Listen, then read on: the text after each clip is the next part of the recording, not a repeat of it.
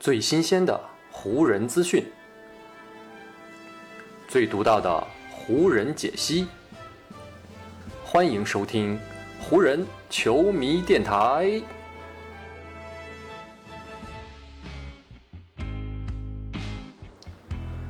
北京时间八月四日，欢迎各位收听全新一期的湖人总湖人球迷电台，我是各位的湖人球迷朋友戴高乐。感谢各位如约打开这一期的电台节目。咱们呢已经是连续第二天更新节目了，相信呢最近几天各位呢密切关注 NBA 新闻的话，肯定会被自由球员市场开启之后各种目不暇接的新闻啊是被轰炸的可以说是眼花缭乱了。而在 NBA 自由球员市场开启之后，这前二十四个小时当中呢，洛杉矶湖人队啊无疑是全联盟三十支球队当中啊可以说是最活跃的一支了。在自由球员市场开启之后的第一天，湖人就连续完成了四笔签约啊，先后收获了霍华德、阿里扎、埃灵顿以及贝兹摩尔这四位曾经在湖人打过球的旧将。关于这四位球员的相关的评价和分析呢，我在昨天的节目当中啊已经有了非常详细的介绍啊。如果各位对这四位球员感兴趣的话，可以去翻翻一下，听我昨天的节目。而今天呢，我们重点聊一聊湖人在自由球员市场开启之后的第二天啊，湖人又做出了哪些签约？嗯，在今天啊，湖人是又签下了甜瓜安东尼，然后呢又签下了马利克蒙克、肯德里克纳恩，然后呢是签回了自己的受限制自由球员霍顿塔克。上面这些操作啊，包括前面那，包括前面第一天啊，霍华德、阿里扎、埃灵顿以及贝兹莫尔这四位球员啊，所有的这些操作，湖人都是在二十四个小时之内完成的。所以呢，咱们真的是不得不感叹啊，湖人的管理层真的是效率非常的高。而在完成这些签约的同时呢，小戴索尔也是宣布啊，下赛季还将继续留在湖人打球。而加上球队已经裁掉了拿着非保障合同的麦基尼啊，如此一来，湖人目前的阵容当中啊，是已经有了十二位球员是有保障合同在身，阵容当中还剩下三个这个保障性的合同的空位啊，可可以等待其他的球员来填补。不过呢，快速的构建起来这样一套阵容呢，也不是没有问题啊。这就是湖人新签约的这七位球员当中呢，有五位的年龄啊是已经达到了三十二岁以上，加上呢年底就要年满三十七岁的詹姆斯啊，还有呢已经三十六岁的小加索尔了。湖人新赛季的这套阵容，毫无疑问的啊成为了整个联盟当中平均年龄最大的球队啊，这个是没有之一的。那么，就湖人这样一支被戏称为“夕阳红”的战队，到底能够有怎样的实力呢？我们今天就来具体来看一看，特别是来仔细的看一看湖人最近啊，特别是今天新签下的这四位球员。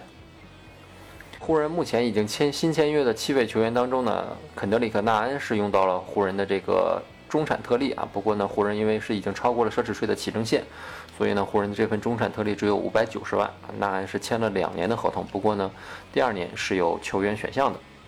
而除了纳恩之外呢，剩下所有新签约的球员呢，都是拿着老将底薪。所以呢，从目前的球队已有的球员啊，我们来分析一下球队的目前的阵容架构啊。在控球后卫这个位置上呢，首发毫无疑问是威少，然后呢，给威少打替补的呢就是纳恩。而在二后卫得分后卫这个位置上呢，首发还会可能会有一些。嗯，争议啊，但是呢，我个人觉得艾灵顿打首发的可能性比较高。然后呢，艾灵顿的替补呢可以是霍顿塔克以及新签约的蒙克。在小前锋的这个位置上，毫无疑问首发是詹姆斯。然后呢，可以给詹姆斯打替补的呢是贝泽摩尔或者是阿里扎。然后呢，在大前锋的位置上呢，首发毫无疑问也是安东尼戴维斯。然后给戴维斯打替补呢可以是安东尼。然后呢，阿里扎其实也是可以打四号位替补的啊，所以阿里扎可以打三号位和四号位这两个位置的替补。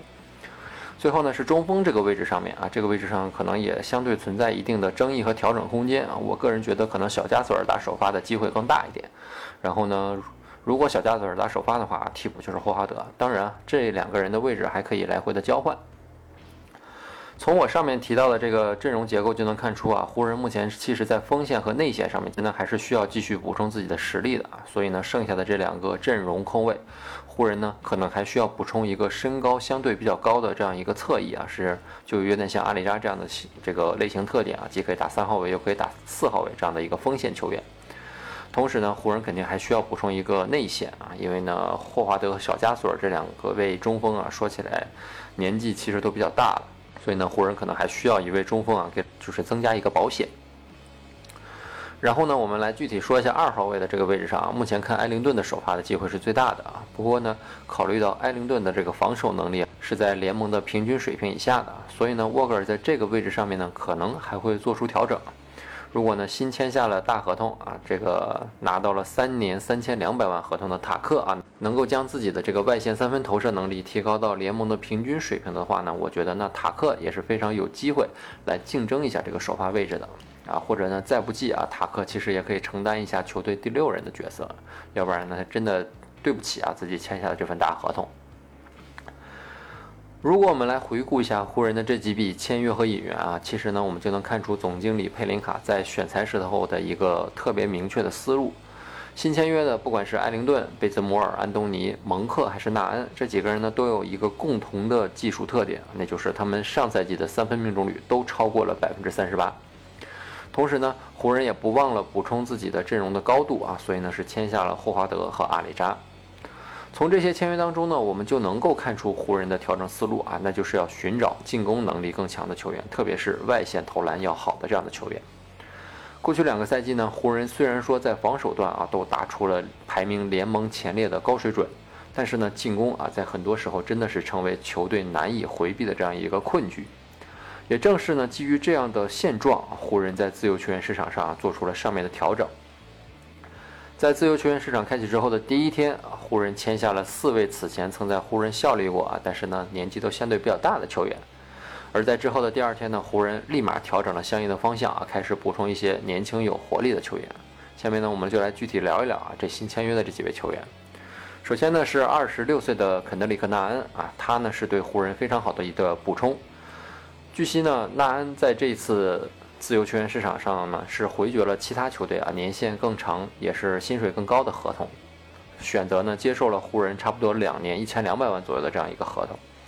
对于湖人球迷来说呢，纳恩其实并不是一位让他们感到陌生的球员，因为在在去年总决赛，在湖人跟热火的那一轮系列赛当中啊，纳恩就是热火队啊非常重要的一员。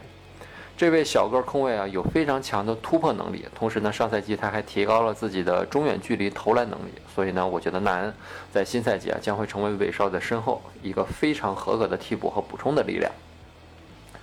另外一位签约的马利克蒙克啊，他比纳恩更加年轻啊，他如今呢是只有二十三岁，是一位呢可以打后场两个位置的双能卫。上赛季呢，蒙克啊在黄蜂队也是投出了自己三分球生涯最高的水平。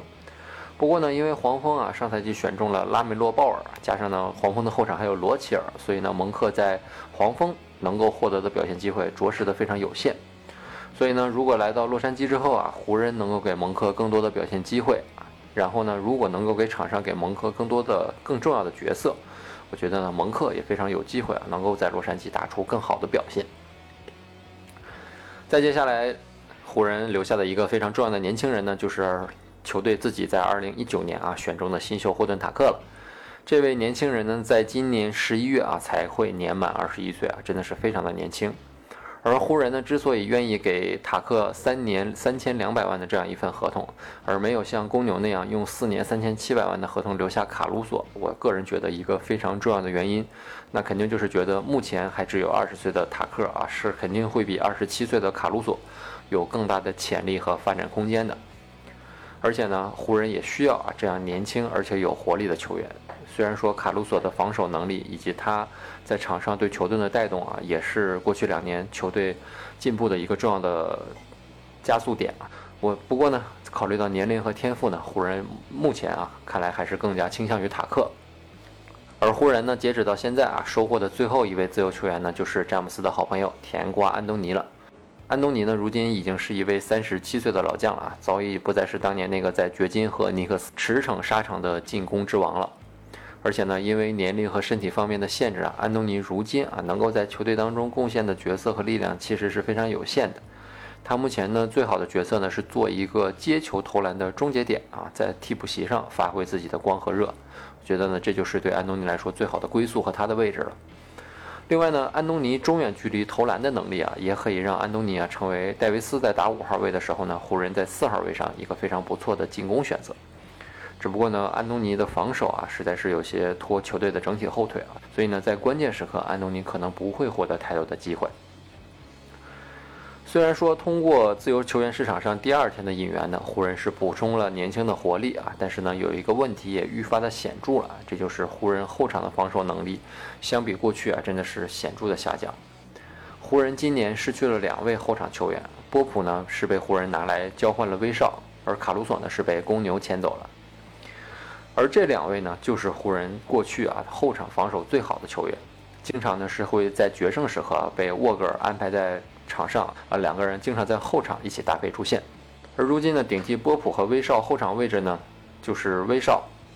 纳恩、艾灵顿以及蒙克了啊。这几位球员呢，没有一个是以防守见长的球员啊，甚至呢，好几位都是在这个联盟平均防守水准以下的球员。所以呢，在如此的情况下，如何维持球队在过去两年这个防守端的高水准啊？这个问题将会取代进攻，成为湖人在新赛季的一个主旋律了。湖人目前在自由球员市场上的补强还没有结束啊，所以呢，新赛季的湖人相比上赛季到底是提高了还是退步了？这个呢，我们只有等待时间慢慢的给我们做出回复。但是呢，我觉得有一点可以非常明确的告知大家，那就是新赛季的湖人将会和过去两个赛季啊呈现出完全截然不同的面貌了。至于这个截然不同的道路啊，会把湖人引向成功，还是又一次失败啊？我们呢，也只能。等待时间给我们做出答案了。好，以上呢就是本期节目的全部内容了。再次感谢各位朋友今天的收听啊，也谢谢各位今天的时间。如果你觉得我的节目做得还不错，就请你关注和订阅我的这张专辑吧。另外呢，也希望各位能够把我的节目分享出去，让更多的朋友听到咱们的湖人球迷电台，让更多的朋友加入到咱们湖人球迷的大家庭当中。湖人本赛季的比赛虽然已经告一段落，但咱们湖人球迷电台的节目不会停歇。就让我们下一期湖人球迷电台再见吧，拜拜喽。